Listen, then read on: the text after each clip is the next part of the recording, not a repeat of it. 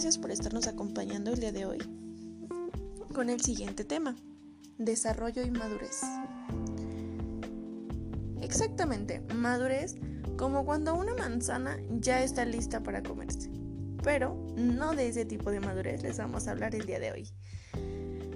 Bien, lo vamos a dirigir un poco más a lo que es la psicología y la educación. ¿Sale? Bueno, nos dice que ser o estar maduro suele significarse que todo proceso o conducta va acorde a tu edad. Eso, eso es lo que significa estar maduro dentro de la educación.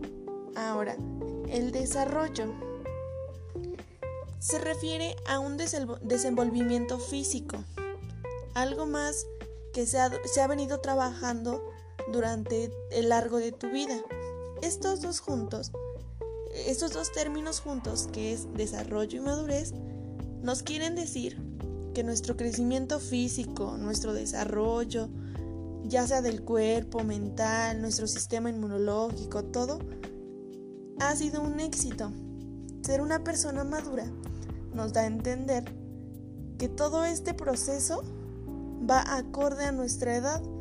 O sea, que no, no cuando tengas 19 años vas a actuar como una persona de 12.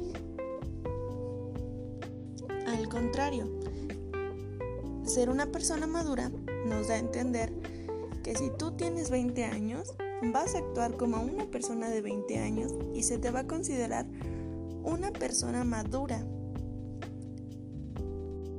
Y bueno, eso sería todo por el día de hoy. Muchas gracias por acompañarnos y sin falta nos vemos la próxima semana en el próximo episodio.